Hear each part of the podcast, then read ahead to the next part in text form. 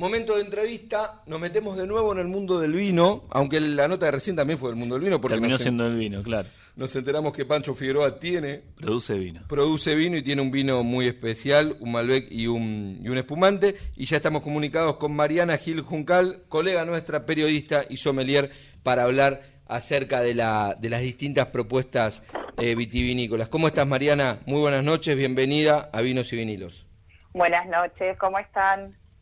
Bien, contentos acá porque, bueno, veníamos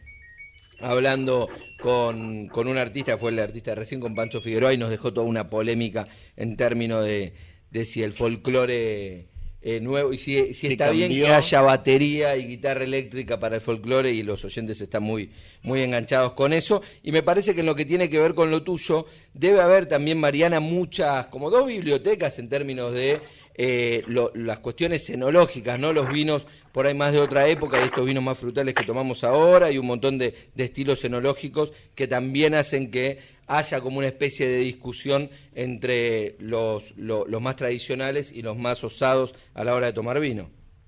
Totalmente, yo creo que, en todos los, aspectos del mundo siempre hay algún momento más rupturista donde aparece gente que, viene a romper un poco con lo establecido y por ahí los, más conservadores, ya sean consumidores de música o de vino o de lo que sea, eh, a veces cuesta un poco cuando, cuando llega ese momento de, cambio que algunos abrazan, otros celebran y otros siempre van a, desterrar, pero yo creo que siempre está bueno que, que sucedan cosas. No importa si uno les guste o no les guste, pero me parece que en el mundo está bueno que, que vayan pasando cosas y en el mundo del vino siempre pasan cosas. Y vos, por ejemplo, no sé, metiéndonos en, en esto que decís, siempre pasan cosas, eh, ¿qué opinas con, no sé, te hago algunas preguntas, vino en lata, tapa, eh, tapa rosca, porque digo, los tradicionales justamente a lo Pancho Figueroa defienden el corcho, el vino en botella. Y yo soy al revés, o sea, yo, justamente yo soy como muy muy rupturista en, en todo y seguramente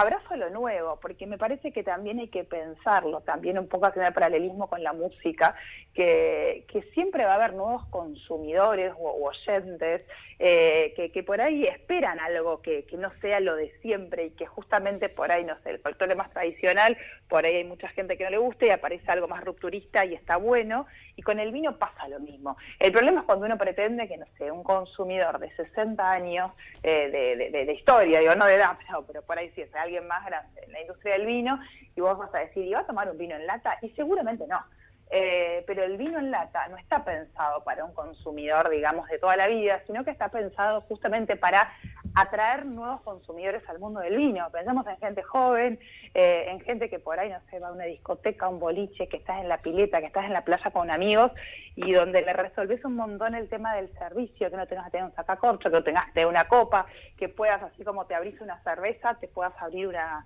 una, una latita de vino y disfrutar algo fresco, algo fácil de tomar, algo que no necesite tanta complejidad como muchas veces, por ahí a veces se comunica el vino como algo complejo que necesitas saber y un montón de cosas. Eh, y es cierto que cuanto más sabes, como en cualquier ámbito de la vida, más disfrutas, pero que tampoco es necesario saber para escuchar y disfrutar un tema, ya sea de folclore o de tango, y tampoco es necesario saber de vinos para disfrutar una copa de vino. Sí es cierto que si más sabes, seguramente disfrutes otras cosas, pero no es necesario saber de música para disfrutar la música y no es necesario saber de vino para disfrutar una copa de vino. Coincido 100% desde lo... Yo siempre digo que de vino no sé nada, que solamente sé si me gusta o no me gusta. Y que... Le alcanza y sobra, y son de los consumidores más importantes que tenemos que cuidar en la industria. Es que sí, digo, pero, pero tiene que ver un poco, Mariana, con lo que hablábamos recién hace unos minutitos con, con la rusa, de la sinceridad en el, en el músico y lo mismo en, la botella. Digo, si sincero, yo sé si me gusta, no me gusta. Si no me gusta, le gustará a otro. Eh, y tiene que ver con eso. Después, bueno, es como decís vos, si sabes más, vas a saber más qué pedir, cómo pedirlo, con qué comerlo y lo vas a disfrutar más. Mariana, yo sé que, bueno, tenés muchísimos años de experiencia como sommelier en distintas cuestiones ligadas al mundo del vino, eh, trabajaste mucho como sommelier de clubes de vino, de revistas, que eso eh, yo, soy bastante defensor de, ese tipo de iniciativas, pero tenés mucho desarrollo ligado a las rutas del vino. También, sí, la verdad que tuve la, suerte por, por mi trabajo de, viajar muchísimo, eh, gracias al, al vino, entonces recorrí no te voy a decir el mundo entero porque me faltan muchos lugares, pero que di muchas vueltas al mundo viajando gracias al, al vino y eso hice que, que también hace algunos años creara el concepto acá de, mapa del vino para tratar de, esto, de acercar el vino a la gente de una forma fácil, de una forma descontracturada y sobre todo eh, vinos de, distintas latitudes. Eh, en general, muchos consumidores cuando uno le, habla de vino, obviamente que lo primero que piensan es Mendoza y es lógico porque tenemos casi el 80% de la producción en esa provincia, pero hoy tenemos eh, provincias, o sea, 18 provincias productoras y hay un montón de proyectos por ahí más chiquititos que, que, está bueno destacar, que está bueno comunicar, que están haciendo muy buenos vinos en muchas partes del país. Entonces, ahí me gusta mucho ir así como tratando de, descubrir nuevos, nuevos productores, nuevos proyectos, eh, y por ahí cosas más chiquititas que por ahí a veces el consumidor no las conoce o se pierde, o como no las conoce no sabe si va a estar bueno, y, que por ahí está, suma ese granito de arena un poco a la, a la difusión. Sabes, Mariana, que esta, por bueno, mi, mi otro trabajo me tocó viajar ayer, a, estoy recién llegadito, fui a La Pampa, que está creciendo tremendamente. Totalmente. Y fui a un pueblo súper, súper chiquito, súper chiquito, que, es un pueblo que tiene algo así como 180 habitantes, que se llama Pichihuinca. Y hace dos años, el, eh, a través de una, decisión municipal y demás, abrieron un viñedo municipal, tres años, tiene, ya, ya hay dos cosechas de, de, ese, de ese vino y es un vino que es imposible conseguirlo en ninguna porque hacen 300 botellas por año. Claro, eh, poquita la producción. Muy chiquita la producción. Y digo, iniciativas como esas debe haber un montón. Hablábamos, el que lleva adelante el proyecto es el intendente, como representante de esos 180 vecinos. Eh, y me contaba que, se, que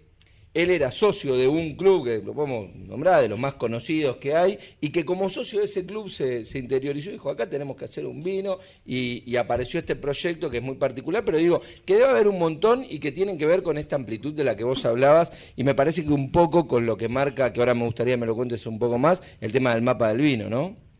Claro, totalmente, como vos decís, la verdad que hay gente que por ahí cuando uno le dice, che, mira que hay vino en La Pampa, dicen, pero ¿qué onda? No sé, en La Pampa, y, la gente piensa más La Pampa humo y piensa más en, en todo lo que es la ganadería, pero la verdad que también hay zonas de La Pampa, como por ejemplo en 25 de mayo, que están como a pasitos de,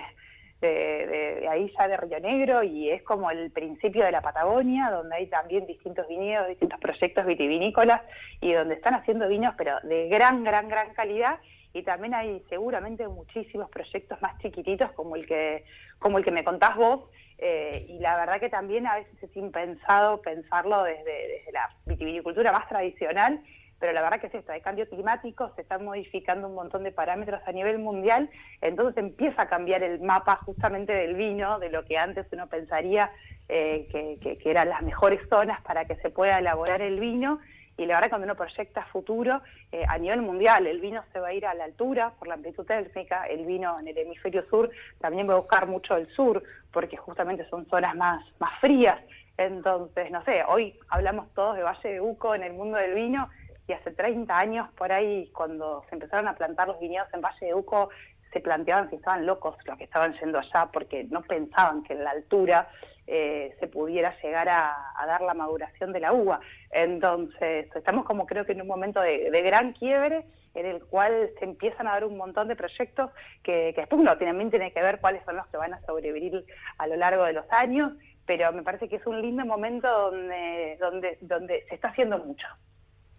Con, estamos hablando con Mariana Gil Juncal, periodista, sommelier, la pueden encontrar en, redes sociales con, ese nombre eh, arroba Mariana Gil Juncal, y ahí van a ver toda su propuesta, entre las que está el mapa del vino, en arroba mapa del vino, y contanos, lo dijiste un poquito recién a modo de título, pero contanos un poco más, eh, ¿qué significa este mapa del vino, Mariana? Mira, justamente ayer anduvimos de, recorrida de mapa del vino, y ayer Mapa del Vino tomó las calles del barrio de, Palermo y a lo largo de, de, cinco cuadras, en ocho lugares distintos, la gente podía con la copa, digamos, que te viene con, con la entrada, o sacas una entrada como para ir a una degustación de vinos, pero en vez de estar todos en un lugar, tipo una feria en un solo, en un solo lugar, es una feria itinerante donde elijo distintos productores, todas las fechas cambio los productores de vino y uno tiene la posibilidad de ir probando con su copa vinos y entrar, por ejemplo, a un local, obviamente para ir a un gastronómico, un bar, un bar de vinos, pero entras de repente a un local de eh, allá teníamos uno que se llama la boutique esotérica, entonces por ahí hacía cartas de tarot y de repente encontrabas los vinos y de repente había una tienda de ropa hindú y, adentro había un productor de, del Oasis Sur de Mendoza para hacer un mariaje con chocolate y en otra había, no sé, vinos de la Patagonia y en otra había vinos de San Juan. Entonces a lo largo de tres horas la gente recorría copa en mano eh, los distintos lugares y iba probando las distintas bodegas o proyectos eh, vitivinícolas que seleccioné para para esta fecha eh, y eso a lo largo lo, lo, organizo a lo largo de todo el año, voy cambiando los circuitos, por ahí cuando hace un poco más de frío ya no lo hago en la calle porque da mucho frío, igualmente ayer pareció una noche más invernal que,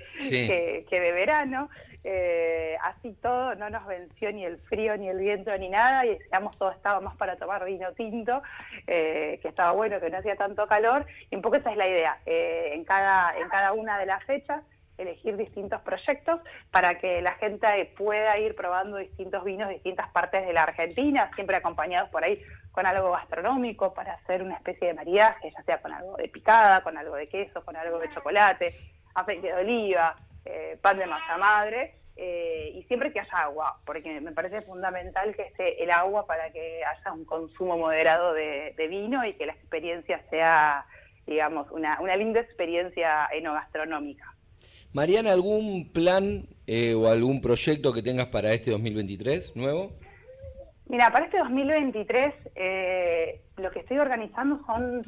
como me di cuenta que la gente me está pidiendo mucho las catas como más temáticas. Eh, entonces por ahí nos estuve organizando ahora en enero y febrero degustaciones de variedades no tradicionales que son esas uvas donde en general uno dice, che, ¿qué es esto? No sé, anchelota, o, ves, qué sé yo, corbol, una etiqueta, eh, o, por ahí otras que no son tan raras, pero por ahí decís, y no sé si me compro un Riesling porque o un albariño. Entonces organizo esas catas donde por ahí siempre listo dos etiquetas para que la gente tenga la posibilidad de probar y me parece que lo más lindo que se puede llevar de una cata es probar mucho y ver qué es lo que más le gusta. Cosa que cuando vuelva a, no sé, a un supermercado, un restaurante donde consuma vino, eh, tenga como el paladar un poco más de trayecto y le dé más herramientas para, para elegir. Así que ahora ya para marzo estoy organizando una cata con 12 etiquetas de, Valle de Ucos, que justamente, como le decía hace un ratito, es un terruño que, que explotó, pero que también hablar de Valle de Ucos es, muy distinto y hay como distintas eh, subregiones dentro de esta región